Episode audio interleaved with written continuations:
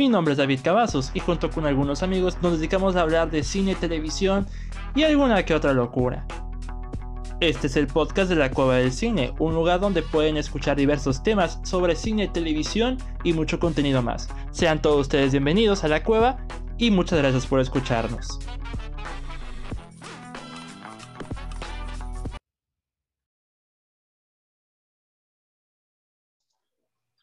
Bienvenidos amigos una vez más a la Cueva del Cine. Mi nombre es David Cavazos, es un placer estar con ustedes en este episodio Blitzpot, un episodio muy cortito que espero que les guste, que pues es un preámbulo, un episodio muy especial que va a salir este primero de, primero de febrero, un episodio dedicado a una reseña de películas. Vamos a hablar de Cherry el próximo primero de febrero como una segunda parte una segunda parte como tal de este episodio, que este episodio no solamente es de las películas más esperadas del 2021, también son de algunas recomendaciones. Y Cherry entra en ambas, pero como el embargo termina el próximo primero de febrero, pues el primero, el primero de febrero tendrán este nuevo episodio especial de Cherry, una exclusiva de la Cueva del Cine. Y bien, en este episodio pues voy a estar yo solo, voy a estar hablando con ustedes interactuando con ustedes sobre mis cinco películas más esperadas del 2021. Además de algunas, mm, bueno, sometí una encuesta por el segundo tema y ustedes eligieron recomendaciones random. Y lo que se me ocurrió es mezclar lo que he visto en estos últimos días entre lo que es recomendaciones y también anti-recomendaciones. Porque hay algunas cosas que vi que les recomiendo no ver a menos que sean muy nostálgicos como yo. Espero que estén muy bien y espero que estén, eh, disfruten del episodio. Este tema, para comenzar con las películas más esperadas, este tema no me agrada tanto. ¿Saben por qué? Porque, como yo lo expliqué en episodios anteriores, yo no soy de esperar películas. O sea, yo no, yo, imagínense, solamente voy a poner cinco películas aquí de las muchas que hay en este, van a ver este 2021 y que muchas han sido retrasadas del 2020. Y pues miren, ya les había dicho, creo que el episodio pasado, cuál era mi película más esperada, o no, no sabría decir, ya no, me acuerdo en cuál fue, pero como complemento de este tema, ustedes pueden escuchar el podcast de Osva Cine, ¿sí? El podcast de Osva Cine, buen colaborador de este podcast, donde tiene también su propio podcast, para variar. Y lo pueden escuchar, fue ese episodio más reciente donde hablamos de las películas más esperadas. Osvaldo me invitó a su podcast para hablar de, de bueno, rondas de películas que más esperábamos. Y ahí expliqué con más detalle por qué espero ciertas películas y qué espero de esas películas. A pesar de que no no las espero con total ansias, pero me interesa verlas, evidentemente. Solamente una de esta lista de cinco estoy realmente interesado de ver y que ya no tarda en llegar. De hecho, llega en un mes. Pero sí, voy a ponerla en cinco películas, en esta sección de películas más esperadas. No va a estar en orden, solamente son las que más me interesan a mí ver y hay algunas que ya están prácticamente a la vuelta de la esquina. Como, como les dije, como al principio fue el caso de Cherry, en el episodio de Osvacina expliqué que pues en mi mención honorífica estaba la película de Cherry, pero como ya la pude ver el pasado 6 de enero en, por medio de un screener, pues voy a tener que hablar de ella hasta el día 1 de febrero, hasta que el embargo se termine. Y ahí me va a desquitar bastante. Va a ser, va a ser un episodio de media hora dedicado exclusivamente a Cherry todo lo de Cherry. Eh, ya necesito hablar de esta película. Ok. Vamos a iniciar con esta eh, top 5 de películas más esperadas del 2021 con la, eh, la, primera propuesta que ya no tarda en llegar. De hecho, ustedes la van a poder ver en HBO Max. Si es, si es que ustedes tienen VPN y cuenta de HBO Max, van a poder disfrutar de esta película el 12 de febrero. Y estoy hablando de Judas and the Black Messiah. Judas and the Black Messiah. Esta película promete mucho para los Oscars, promete bastante para los Oscars. ya está postulada para muchas categorías, para el For Your Consideration de, de los Golden Glove. Ya viene viento en popa en esta, en esta temporada de premios. Protagonizada por la Kit Steinfeld y Daniel Kaluuya, la película es una representación basada en hechos reales de lo sucedido con una fiesta en particular del grupo de los Black Panther, este movimiento, digamos que sociocultural que marcó un antes y un después entre los 70s, 80s aproximadamente. Y con esta dupla protagónica y con el trailer que vi hace un par de días, bueno, hace ya un par de semanas, se ve impresionante el trailer. El trailer te da una energía tremenda, como que con esta frase que dicen, en, eh, que puse en el GIF de You can't murder freedom, no puedes asesinar la libertad. Bendito genio que se le ocurrió ese diálogo. ¿Y por qué la pongo primero en esta lista? Primero porque ya viene, viene el 12 de febrero para ustedes, pero para mí, oh, oh, oh, la cueva se pone muy festivalero. Digo, ya tuvimos el festival de Morelia, eh, ahora el festival de Los Cabos, pero ahora nos toca estar exclusivamente desde Sundance, amigos, porque afortunadamente, afortunadamente pude comprar eh, un acceso, un boleto para ver la película desde el Festival de Sundance. La película de Judas and the Black Messiah estaba por, está por estrenarse en Sundance, en el Festival de Sundance, que empezó el día de hoy, porque es desde el 28 de enero hasta el día 3 de febrero. No compré acceso para un día, nada más compré acceso para Judas and the Black Messiah, porque pues no tengo todo el tiempo en esta ocasión para poder ver las películas exhibiéndose sobre todo para algo que justificara el precio, que creo que es de, en este caso, de 30 dólares, 25 dólares a lo mucho. Sí está, o sea, sí, estuvo bueno, ¿verdad? Pero en el caso de Judas and the Black Messiah, el acceso, solamente a la película, pues costó 15 dólares. Imagínense que está eh, eh, lo que se traduce aquí en México como unos 300 pesos. Sí estuvo bueno. Y aquí lo interesante es, Judas and the Black Messiah está, se va a estrenar el primero de febrero en el Festival de Sundance a las 8 de la noche. Yo no alcancé boleto para este, este screener o este screening, pues esta proyección, mejor dicho. Pero abrieron una nueva función el día de ayer eh, para el 3 de febrero a las 9 de la mañana. Y oh, y, oh, sorpresa, ya se agotó también. Ah, qué bueno que alcancé boleto. Sí, para el día 1 de febrero ya estaba agotado y no alcancé. Y ahora que abrieron para el día 3 de febrero, que empezaron a abrirlo desde ayer, ya se agotó. tuve ah. suerte. El día 3 de febrero me tocará ver Judas and the Black Messiah y también tendrán reseña en la Cueva del Cine la próxima semana. Para compartir mis primeras impresiones, porque uno de los primeros objetivos que, que quiero para, para el podcast es ahora sí hablar de reseñas dedicadas, una, episodios dedicados solamente a reseñas de películas. Y muchos se dirán, bueno, pudiste haber hablado de Nomadland, de Minari y otras películas. Y dije, bueno, sí, pero pues ya tuve todo lo que quería contar en el blog, en el episodio especial, en el episodio 50 de las mejores películas del 2020. Así que Judas and the Black Messiah, sí la espero, me, me interesa mucho verla y sobre todo por esta temporada de premios. Pero afortunadamente la voy a ver por medio del Festival de Sundance, por medio de la aplicación del Festival de Sundance, y van a ser los 15 dólares mejor invertidos de toda la vida. Se los aseguro. Y después de ver ese trailer, me interesa bastante.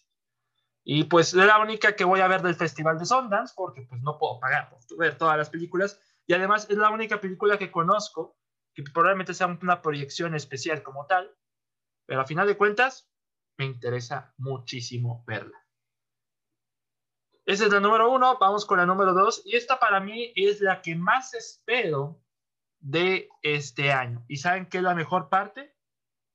Que se estrena también en febrero. A diferencia de Judas and the Black Messiah, que bien, la voy a ver en febrero, entonces febrero, eh, febrero, y se estrena el 12. Esta película va a llegar a cines americanos, desafortunadamente. Tenemos que recurrir a medios alternativos en esta ocasión. Va a llegar el 26 de febrero, pero como es una película de Universal, a lo mejor van a aplicar lo mismo que con Freaky, con los clubs, que después de 17 días van a estrenarla en on demand y en una calidad bastante notable. Estoy hablando de la nueva película de el buen South Goodman, el buen Bob, Bob Odenkirk. Estoy hablando de Nobody. Nobody es una película de acción del director de Hardcore Henry y de los productores y guionistas de John Wick.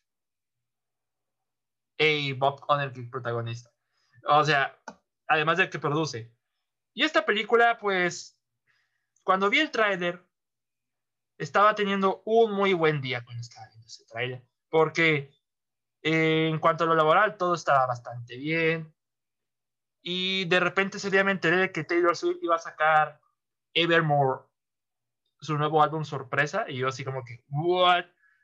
O sea, ese día no podía mejorar más y sorpresa. Trailer de Nobody. Y cuando vi el trailer estaba tremendamente fascinado con lo que estaba viendo en pantalla. No les puedo decir exactamente de qué trata, pero lo que vi me encantó, que es ver a Bob Odenkirk, Saul Goodman tirar puñetazos en vez de labio. Y créanme que eso sí me interesa muchísimo, pero muchísimo. Tan así que el póster, cuando veo el rostro de Bob Odenkirk con todos los puños alrededor y uno como que golpeándolo, se me hace muy buen póster. Me recuerda mucho a John Wick. A John Wick cuando todos, eh, John Wick está en medio y está alrededor un montón de armas. Sí, se me recuerda un poco a John Wick, pero como soy de los creadores, pues tiene sentido, no le voy a mentir, tiene muchísimo sentido. Vamos a investigar un poquito de Nobody porque nada más he visto el tráiler, pero aquí dice, un transeúnte interviene para ayudar a una mujer que está siendo acosada por un grupo de hombres y se convierte en el objetivo de un, de un vengativo narcotraficante. O sea, tal cual, es un don nadie, es un reverendo don nadie y, como el nombre de la película, pero para nosotros, oh amigos, para nosotros no es nada, no es para nada un don. Ese tipo es Goodman. Ese tipo vale la, por ese tipo vale la pena ver la película. Digo, si con Judas and the Black Messiah, que también se ve imponente por sus temas políticos, por el elenco que tiene, porque en Judas and the Black Messiah también está Jesse Plemons, y Jesse Plemons, mis respetos. Y pues sí, ah, eh, Judas and the Black Messiah está ambientada en los 70 en la fiesta de los, del Black Panther. ¿ok? Para que estén al pendiente. Aquí, en Nobody, tenemos, aparte de Bob Odenkirk, y nada más, ¿a quién vamos a tener aquí? Para que vean.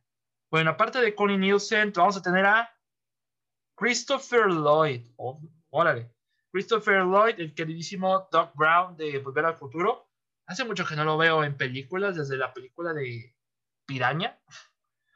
La verdad, estoy bastante, pero bastante emocionado. Es para mí mi película más esperada de lo que llevamos del 2021. Y eso que las, no espero las películas populares. No esperen que, les hable de Dune. No esperen que les hable de No Time to Die. Tampoco esperen que le hablen de alguna otra más. De, bueno, de alguna de las que iban a salir este 2020 se retrasaron para este año. No porque bueno, como les digo, yo no soy de esperar películas, porque cuando me dicen muchos, ah, mi más esperada es, por ejemplo, Dune o No Time to Die o también A Quiet Place, aunque A Quiet Place sí la espero, pero pues muchos la ponen como en su top, por ejemplo, yo siempre termino eligiendo las películas low-key, las películas de bajo perfil, y pues hasta ahora, Nobody, aunque no se ve como una película low-key, porque sí se ve con buen presupuesto, y con buenas intenciones de arrasar la taquilla en cuanto a película clasificación R, pues, aunque sea algo low key, se ve muy bien, muy, muy, muy bien. Y es una película universal, o sea, no es una película independiente. O sea, sí, se ve que le van a poner buen dinero y ojalá no defraude, la verdad, muero, pero muero por ver esta película. Lo bueno es que ya falta menos de un mes la espera se está haciendo mucho más corta. Tercera película que mm, de, las más esperadas. Esta acaba de estrenar tráiler, o más bien, acaba de estrenar nuevo tráiler. El día de ayer estoy hablando de Raya and the Last Dragon, película de Disney que va a ir al mismo tiempo que a los cines y a Disney Plus con Premier Access. Si bien, si bien en Disney Plus, en Premier Access en Estados Unidos va a costar 29 dólares, que lo que traduciríamos a, pues se puede decir, 700 pesos, pues aquí no sé cómo vayan a hacerlo. No sé cuánto va a costar ese premio Access, porque si va a ser igual, van a equilibrar los 29 dólares a 700 pesos, ni de broma pagaría por ello. Tendría que hacerlo por métodos alternativos. si fueran 300 pesos, 250 pesos, suena mucho más razonable, la verdad. Yo, sobre todo para apoyar la película, porque si bien la mayoría de las películas del 2020 las vi por medios alternativos, hay que apoyar las películas buenas. Digo, por eso cuando vi, mi, nomás la, la apoyé, cuando vi Minari la apoyé pagando también, Cherry también pagando.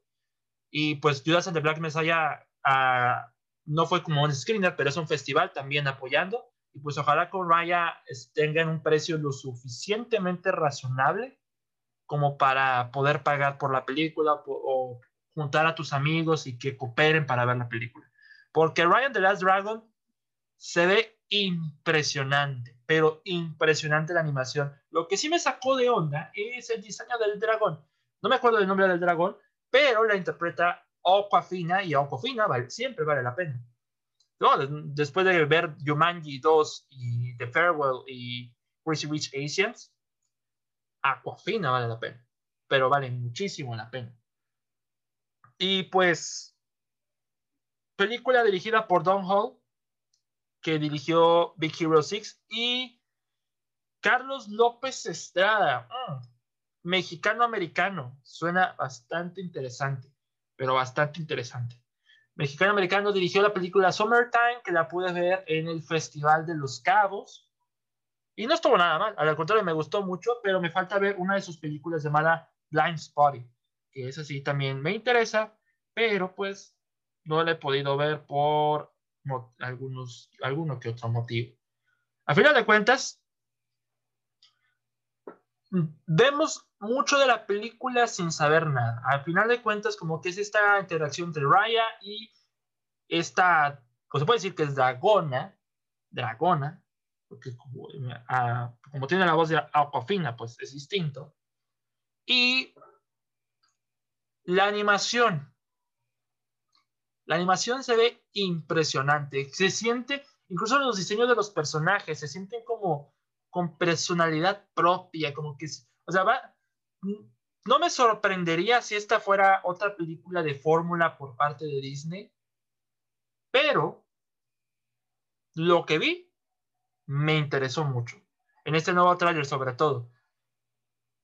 Y pues yo creo que como es una propuesta original, y pues yo creo que Raya está destinada a ser otra princesa, slash guerrera, como fue con Mulan, y un poquito con Moana, pues, pues me interesa bastante. Me agrada mucho esta visión que le está dando, esta visión cultural, que eh, a diferencia de otras películas, aquí no sé eh, en qué cultura se ambienta esta película, pero pues no faltará mucho para saberlo, porque llega el 5 de marzo. 5 de marzo directamente a los cines aquí en México y también a Disney Plus. Así que, Ryan The Last Round, para que la puedan ver. También, ok. In the Heights, número 4, In the Heights. Todos amamos Hamilton, todos amamos Hamilton en este 2020, todo lo que hace Lin Manuel Miranda de solo, cada vez que aparece Lin Manuel Miranda solo. En Brooklyn 99, cuando lo vi en Modern Family, también en los especiales de Hamilton, entonces el tipo es un genio. Ya trabajando para Disney es todavía un genio, pero señor genio. Con In the Heights, adaptación de su primer musical, porque antes de Hamilton era In the Heights, me interesa también muchísimo. El director, sobre todo por el director aparte, porque el director es John N. Chu, que si bien no es el mejor director del mundo, dirigió Crazy Rich Asians, una de mis películas favoritas del 2018, como la conocemos aquí en México, Locamente Millonarios. Comedia romántica muy buena que vale mucho la pena. Y pues In the Heights tiene toda la magia como para brillar en este 2021 y también va a aplicar lo mismo que con Judas and the Black Messiah. ¿En qué? En el sentido de que se va a estrenar al mismo tiempo en cines americanos como también en la plataforma de HBO Max. Exactamente el mismo día, solo que eh, va a estar en la plataforma por 31 días, en lo que también está en las pantallas de cine. Ese trato que está haciendo con Warner, que, o más bien que hicieron, trato que hizo Warner con todas sus películas, a mandarlas a HBO Max, al mismo tiempo que los cines, es una jugada muy extraña, que iniciaron con Wonder Woman 1984. La, esa película pesta, pero pues tenemos fe de las que vienen, o sea, mm, esperamos mucho de ellas y sobre todo de In the Heights. La protagonista es Melissa Barrera, regiomontana, uh -uh, paisana, regiomontana, que la vi en Club de Cuervos, eh, en Club de Cuervos, y, o sea, no lo hizo nada mal, y pues que haya brincado el charco para una producción de esta, de esta magnitud, un musical de esta magnitud, la verdad, qué orgullo, no solo mexicano también, sino regiomontano, sin duda alguna. Y pues, no, si no me equivoco, esta la, la podremos ver en verano, vamos a ver igual. In the Heights se estrena. Bueno, también sé que sale Stephanie Beatriz de Brooklyn Nine-Nine, Rosa Díaz y Sonia de Modern Family. Se va a estrenar el 18 de junio. La música de Lin-Manuel Miranda. También sale Anthony Ramos. Lin-Manuel Miranda va a ser el Mr. Piragüero. Corey Hawkins. Va a estar interesante, pero bastante interesante. Y pues, esta era una de las películas que más esperaba del 2020. Era, estaba más esperada del 2020. Pero no llegó, se retrasó y ahora para este año. Si bien el año pasado tuvimos Hamilton, lo cual pues, fue un enorme regalo, porque en realidad, dato curioso, In the Heights iba a salir el año pasado, en verano, y Hamilton, el musical de Hamilton, que estaba en Disney Plus, iba a salir para otoño del 2021 en cines. Y ver ese cambio impresionante, eso te sorprende las jugadas que hacen los estudios. Me interesa mucho, me interesa mucho y, ya sé que repito mucho esa frase, pero la verdad, no, puedo negarlo. Y ok. Número 5. Ya tan rápido vamos a la 5. Bueno, es que miren, espero también Rápidos y Furiosos 9. Solo espero puras estupideces. Pero puras, puras, puras estupideces. A mí, cuando veo Rápidos y Furiosos, yo no voy con ganas de criticar a nadie. Solamente voy a ver coches volando, las leyes de la física, y la ley de la física rompiéndose cada rato, que Toreto hable de la familia, ese tipo de cosas. Es, pues yo espero esa, estupidez. También The Many Saints of Newark, la precuela de Los Soprano, pues me interesa, pero pues trato de ver la serie y estoy intentando retomarla para, para menos entrar en contexto, porque Los Sopranos es una muy buena serie con un ritmo que no me convence de mucho, pero ahí está también. Eh, Don't Look Up, película de Netflix con Leonardo DiCaprio y Jennifer Lawrence, que pues no tenemos mucho más que el elenco, el elenco se ve bastante bien y el director es Adam McKay. Y mm, también hay otra, otra también que se llama The Last Duel, que es con Adam Driver, Ben Affleck y Matt Damon, que estos últimos, estos dos últimos dirigen, no, no dirigen, escriben la película y dirigen Ridley Scott. También bastante interesante. Pero bueno, omití todas estas opciones porque, pues el domingo pasado, hablamos, bueno, no hablamos, vimos el tráiler de Godzilla versus Kong. Honestamente yo no estaba esperando esta película. Yo no estaba esperando esta película y pues yo ya hacía que, de hecho, para mí la jugada de que se iba a adelantar dos meses de su estreno para igual, como en las películas, como Judas and the Black Messiah en, The Heights, estrenarse al mismo tiempo en HBO Max como en cines. Cuando vi que lo adelantaron dije, no sé si esto es una buena idea, porque yo, siento que la quieren despachar rápido, es lo que sentía yo. Y yo no teníamos trailer para ese entonces, le dije, I want man aquí. Y honestamente me equivoqué cuando, el domingo pasado cuando vi el trailer de la película, el cual se ve impresionante, pero realmente impresionante. Yo soy Team Kong. De hecho, puedo decir que entre Godzilla y Kong, Kong tiene mejores películas. Está la de 2005, la de los 30, la de los 70s, 80s. Y Skull Island, que está ubicado dentro de este universo de Monsterverse, pues es la mejor de las del Monsterverse, porque tenemos Godzilla de 2014, apesta. Kong School Island se ve muy, o sea, es una película básica, sin sorpresas, pero Kong es imponente, impresionante, las escenas de acción, pura dinamita. Godzilla 2, King of the Monsters, tiene muy buenos momentos, en el 50% de la película. Lo de los humanos no funciona. Y quizás el mayor temor de esta película es que suceda lo mismo, como Godzilla 2, King of the Monsters, que también equilibren entre los monstruos y los humanos. Pero lo que están intentando aquí es pintar a Kong del héroe.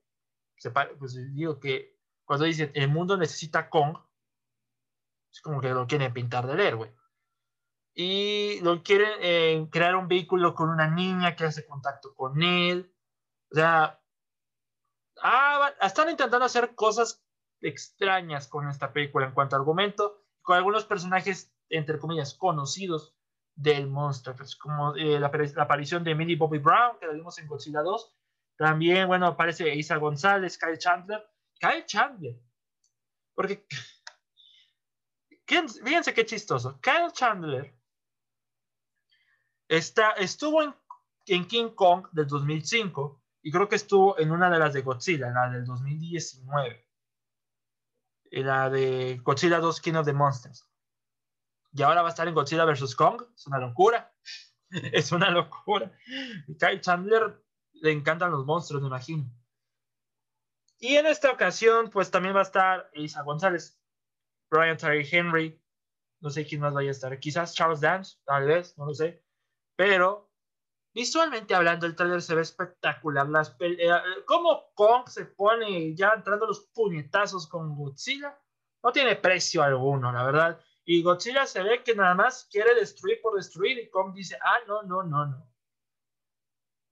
Sobre mi, sobre mi peludo y enorme cadáver, así como tal. No puedo decir nada más de Godzilla vs. Kong, pero yo le voy a Kong. Ya, encima de Godzilla, pues es un. O sea, sí es muy poderoso. Es muy poderoso, obviamente. Pues, no sé. Pero yo siento que Kong gana un poquito en el factor emocional. No nostálgico, sino emocional, porque es el que más emociones transmite. El que más. Incluso se me hace muchísimo más ágil que Godzilla. Y lo, me, y lo acabo de percatar de ello en el trailer. Se me hace más ágil y más rápido que Godzilla. Godzilla como que siento que va a batallar en moverse y lo único que tiene para de, poder es el, el, rayo atómico que escupe o el fuego atómico que, que, escupe. Pero eh, van a estar buenos los trancazos. Es una pelea de box que es una pelea de box que sí quiero ver y va a llegar. Si bien en Estados Unidos la retrasaron una semana, va a ser como el 31 de marzo. En México sigue igual, va a ser el 26 de marzo en cines pero el 31 de marzo en Estados Unidos, tanto en cines como en HBO Max. Para que estén al pendiente. Y bueno, vamos a dejar ahí las recomendaciones, bueno, las películas más esperadas del 2021 para pasar a las recomendaciones random, que no tengo muchas porque no he visto mucho esta semana, ni en las anteriores semanas, nada, como les digo, nada más he visto Cherry como película fuerte, fuerte, fuerte, pero pues no será hasta el día primero cuando me dedique a hablar de ella como una continuación de este episodio. Así que al pendiente de eso. Pero, muy bien. Quiero hablar de una anti-recomendación. Algo que no quisiera que vieran. Aunque muchos de, aunque muchos de ustedes alguna vez la han visto. Y hablé de esta película anteriormente en el podcast, probablemente en películas para Disney o en algún otro episodio de los que con los que iniciamos en el programa. Me metí a una comparativa Y también al mismo tiempo una comparativa a una dinámica de ver las secuelas de los clásicos de Disney. Las secuelas directas para video. Y pues, hmm, se me ocurrió ver primero El Jorobado de Notre Dame, una de las mejores películas de Disney, súper oscura. Y cuando la vi ayer, a, técnica, animación espectacular, súper espectacular, todavía me sorprende, eh, o sea, yo no, cuando salió esa película yo no había nacido, pero ahora que la veo, se me hace brillante la animación. Pero ¿saben qué sucedió? En realidad, yo, en lugar de haber visto la primera, como todo buen niño lo hubiera hecho, yo crecí con la secuela para video, El Jorobado, el Jorobado Notre Dame 2, El secreto del campanario. Santa cachucha. Yo la tenía en VHS cuando era niño. Yo creo que era mi segundo VHS de Disney y de mi vida. Y pues cuando la veía de niño digo, ah, pues está Quasimodo, está, está eh, las gárgolas, Febo, Esmeralda, ¿verdad? Y Madeleine, que es la nueva personaje de esta película. Pero yo no había visto la primera en ese entonces. Y cuando vi la primera yo pensé que dije, ah, caray, es una película diferente. Y sí, es muy diferente, porque el Jorobado Notre Dame 2, El secreto del campanario, tiene fácilmente, fácilmente, una de las peores animaciones que he visto en una película Disney.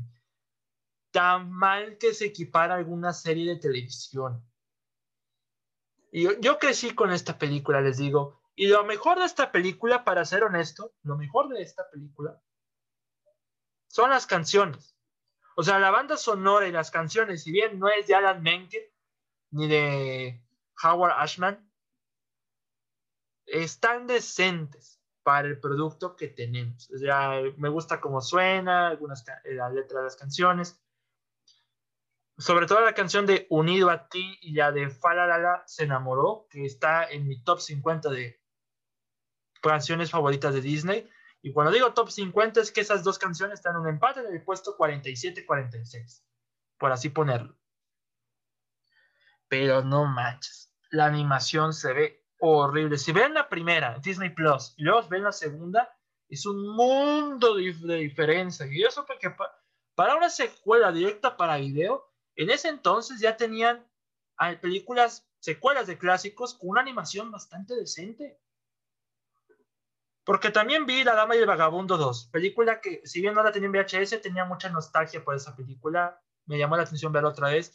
Y no se me hizo tan mal, aunque repite la dinámica de, de La Sirenita 2, de que ahora la hija es, la que quiere lo contrario a lo que su madre o padre quisieron en la, original. Aquí es lo mismo. Si bien Golfo en la primera de La Dama y el Vagabundo ahora, ahora es un perro casero, el hijo es ahora el que quiere ser un perro callejero dinámicas extrañas. Pero la animación, las canciones y los personajes, pues eran divertidos. La animación no estaba mal, para variar, o sea, estaba muy decente. Y eso que era un año antes del Jorobado de Notre Dame 2. La Dama de Vagabundo 2 era del 2001. El Jorobado de Notre Dame 2 se suponía que también era el 2001, pero lo movieron en el 2002. ¿Quién sabe por qué? Pero mm, ese retraso no valió la pena. Y en esta secuela de Jorobado Notre Dame, lo que intentan es conseguirle novia a Quasimodo, porque establecen que Quasimodo es, es, como el campanario, va a tocar una campana en un festival de amor donde eh, los ciudadanos se declaran amor a sus parejas. Y el, el, detalle es que Quasimodo pues no tiene pareja, hasta que conoce a una cirquera llamada Madeleine, que es usada por Sarush, su jefe, también cirquero, que es el villano para robar una campana muy valiosa llamada La Fidel, que es la que estarían tocando en el festival. El villano Sarush es interpretado por Michael McKean. Chuck McGill, de Bear Soul. El de Spinal Tap, también. El hambre estaba canija, pero muy canija. Pero sí, la película es lo chistoso también. Eh, dura 70 minutos pero sin los créditos dura apenas la hora, 59 minutos para ser preciso. Y se pasan de lanza con esa duración. Pero la, ahora que veo las cosas con otros ojos, la animación está terrible. Pero los, el diseño de los personajes demacrados a mano no puede. El diseño de París, muchísimo más demacrado a más no poder. No quiero pensar, y parecía una serie de televisión. Y hablando de serie de televisión, también como parte de las secuelas de Disney, y Tarzan y Jane, que también es Disney Plus, que establece, es un, un, año después de los eventos de la película original de Tarzan y Santa Cachucha. Sí se nota que era un compilado de tres episodios de una serie de, una serie de televisión, porque Tarzan también tuvo una serie. Pero la animación está horrible. En la, en la original, la película original, el diseño de James es una, una persona muy hermosa, una chica muy hermosa que hace muy buen contraste con un, también un muy buen animado Tarzán. Pero en Tarzán y Jane sí se nota la calidad de televisión. Ay, todo estaba horrible. Igual con Atlantis, el regreso de Milo, otra secuela que vi, que si bien lo que me gustó, eh, a pesar de que Atlantis usa la misma dinámica de tres episodios distintos de una serie fallida que nunca salió, aquí se esforzaron un poquito más en conectar las tramas de los tres episodios con eventos recientes. Hicieron lo mejor posible para que no pareciera compilado de capítulos de piloto de serie fallida. Y la animación era un poquito mejor que Tarzan y Game, pero nada que ver con la gran maravilla que es Atlantis. Dentro de las mejores secuelas de Disney que alcancé a ver, pues está Peter Pan, el, regreso nunca país de nunca jamás, el libro de la selva 2, que curiosamente fueron las únicas que fueron lanzadas para el cine, y se ve porque la animación no está nada mal, y La Cenicienta 3, un giro en el tiempo, que me tomé, eh, la vi hace un par de semanas, no manchen, qué buena, eh, qué buena película. Para mí, La Cenicienta es mi princesa favorita de Disney. Y la primera película es una joya. La segunda película, pues siento que es lo mismo, que un compilado de tres historias, con un intento de hacer alguna serie, pero nada que ver. Pero la 3, la Cenicienta 3, es un Tenet. Pero un Tenet muy bien hecho, muy, pero muy, muy bien hecho. O sea, ¿qué pasaría si la madrastra roba la varita de la, de la madrina y manipula el tiempo para hacer que la zapatilla no le hubiera quedado cenicienta, sino a una de sus hijastras. Suena muy interesante. Al que les ocurrió esa trama es un genio absoluto. Y pues le dan más profundidad, o mejor, no más profundidad, sino más presencia al príncipe, el príncipe Charming, Prince Charming. Y la verdad, me gusta mucho eso. Me gustó mucho. y eso que, dato curioso, yo la tenía pirata, pero la película estaba cortada como 30 minutos. O sea, básicamente la película daba como una hora. Tardó mucho y como que, ah, caray, ¿qué pasó con el demás metraje? ¿Cómo llegamos a este punto? Y ahora que la vi completa, pues, pues vale la pena. Eso sí es una recomendación, no como las otras anti-recomendaciones. Pero bueno, ahí sí me dediqué con la secuela de Disney. Pero voy a hablar un poquito de dos series. Hoy estuve revisitando el manual de supervivencia, escolar de NET. Está en Pluto TV gratis. Es una plataforma gratuita que ustedes pueden instalar en su televisión o en su celular para que la puedan ver. No está la serie completa. Ah, bueno, faltan los primeros seis episodios de la primera temporada, pero los demás están disponibles y no manchen nunca había, ah, nunca había valorado el nivel de shitposting que tiene esta serie. Porque está en una página de Facebook que hace cada, toma cada frame de cada capítulo de la serie y lo, lo postea en Facebook. Y hay unos frames que valen muchísimo la pena. Pero muchísimo la pena y son dignos de para compartir en plantilla de memes. Y pues ya había comentado esto en series de la infancia eh, con, con, Fernando, a quien le mando un tremendo saludo a Carlos Fernando. El manual de supervivencia escolar de NET es una caricatura en live action. O sea, el, creador Scott Fellows trabajó en Los Padrinos Mágicos y se ve el estilo ahí demasiado. Se ve muy, muy, muy presente el estilo. Y pues tomando en cuenta la, buena dinámica entre sus protagonistas, porque Ned, Moose y Cookie tienen una química espectacular. También la serie ha roto algunos estereotipos. Por ejemplo, pues está la, el chico bravucón, que en realidad es bueno cosiendo, la chica que eh, es también muy deportiva y se quiere involucrar en muchas cosas. También mm, es que eh, tiene muchos, eh, muchos interesantes. Hablaban de la masculinidad tóxica en algunos episodios, en un episodio también. yo creo que era un poquito adelantada su tiempo por rompiendo estereotipos clásicos de personajes, aunque tiene estereotipos, de repente los rompe. Y, eso, es bastante agradable. También lo que me agrada es el seguimiento. Ha mejorado. Yo pensé que ya había, había decaído en la tercera temporada, su temporada final, pero no. Muestran un buen, una buena mejora en sus episodios, una buena mejora en la manera de grabar sus episodios y, y en sus bromas también. Y a pesar de que los consejos son muy de escuela americana, y aquí en México, pues como que no, hay algunos consejos que sí sirven, que van, más allá hacia lo emocional o cómo organizarte, cómo mejorar tus notas.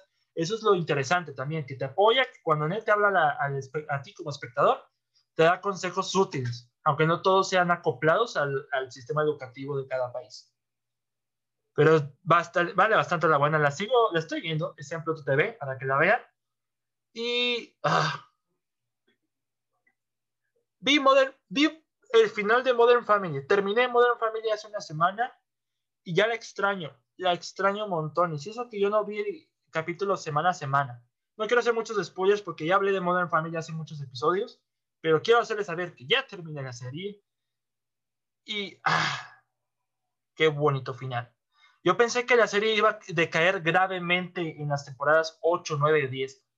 Y sí, sí, sí decae un poco, en el sentido de que no todas las tramas de los personajes terminan siendo tan interesantes en los capítulos, pero de repente con una que otra broma hacen una remontada perfecta, magistral, sobre todo desarrollando y mejorando personajes como Heidi con spoilers, su embarazo.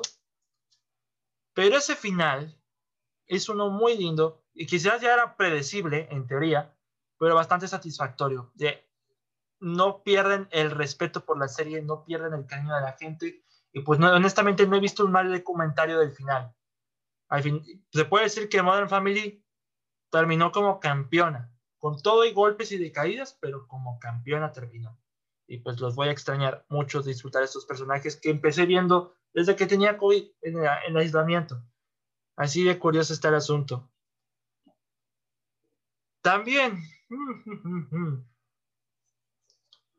Otra serie que me encantó y que vi, este, eh, fue la primera serie que vi en el 2021, es Señor Iglesias. Señor Iglesias, una serie de Netflix, sitcom de esas con risas grabadas, pero pues no importa, la verdad vale mucho la pena. Protagonizada por uno de los grandes comediantes, que es Gabriel Iglesias, o Fluffy, como lo conozcan, que aquí hace de profesor de historia y la verdad la serie deriva de, sus desventuras como profesor junto con su grupo de alumnos, los cuales también brillan en esta serie. Los alumnos aquí, los alumnos principales, brillan mucho también aquí. Y es una serie muy corta, básica, pero una serie para adolescentes y adultos sitcom, pero toca temas muy buenos como el, feminismo, también toca eh, el racismo, chistes sobre el racismo, o sea, el humor de esta serie puede derivar entre lo políticamente correcto e incorrecto y como quiera funciona. A mí me parece bastante genial. Y pues por algunos que, por ahí algunos habrán notado que sale un episodio Franco Escamilla.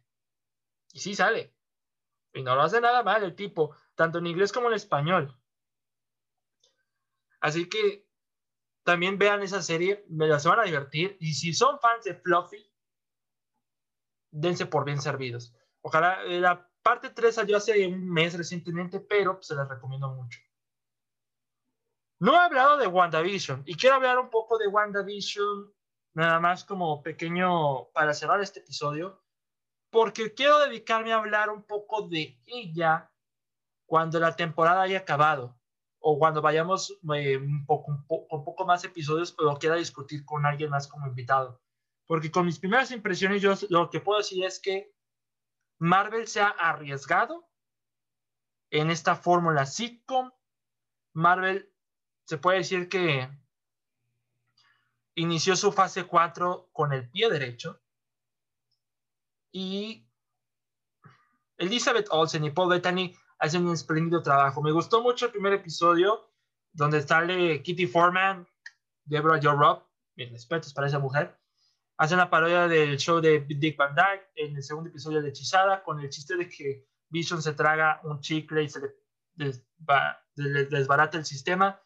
Y el tercer episodio, una vibra más Happy Days, pero bueno, no Happy Days en cuanto a la década, sino como que el color y la forma que la que graban no quiero ver, ya me imagino cómo va a ser en una serie de los 80. Quiero ver qué es lo que quieren hacer con, con la serie estilo Modern Family. Me interesa muchísimo ver eso, pero quiero dedicarle un poquito más de tiempo para como que armar mejor mi opinión como va pasando los episodios, porque si bien la mayoría de los críticos los enviaron los primeros tres episodios solamente para ver, ahora estaremos en terreno de nadie porque eh, ni los críticos ni nosotros sabremos qué es lo que, nos eh, lo que nos depara el resto de los episodios a partir del 4. Y va a estar bastante interesante. Y como última recomendación, los dos especiales de Euphoria. El, el Euphoria, el parte 1 de Rue, y la que salió el mes de diciembre, y la que salió recientemente, la parte 2 de Jules. También tengo que dedicarle un episodio especial a esos dos especiales, pero necesito a un invitado para hablar de ello, porque estas opiniones necesitan desarrollarse con todo el poder.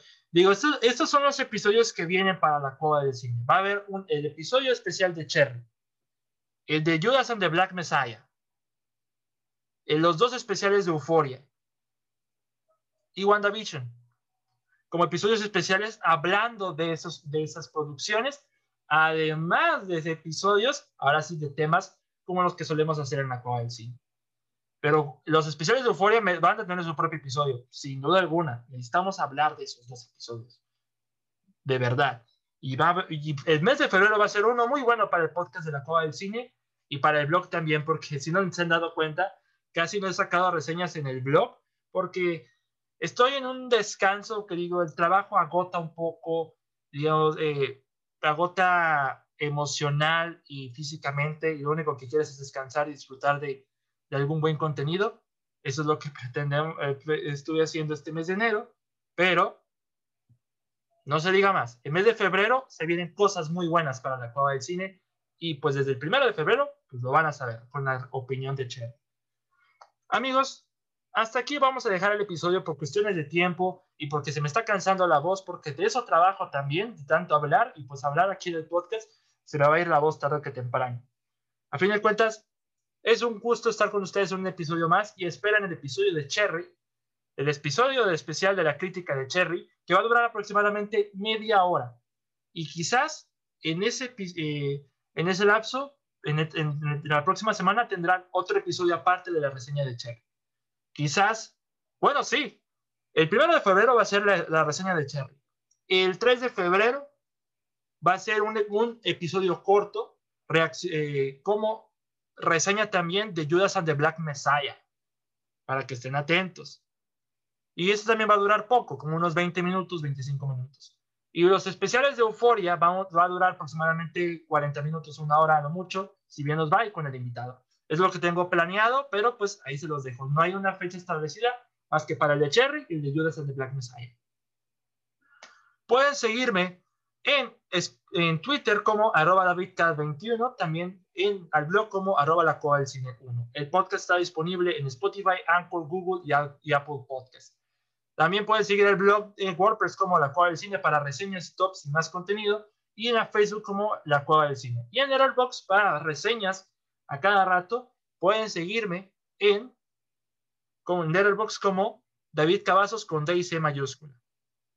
Mi nombre es David Cavazos, muchas gracias por escucharme y nos escuchamos para el próximo episodio. Hasta la próxima.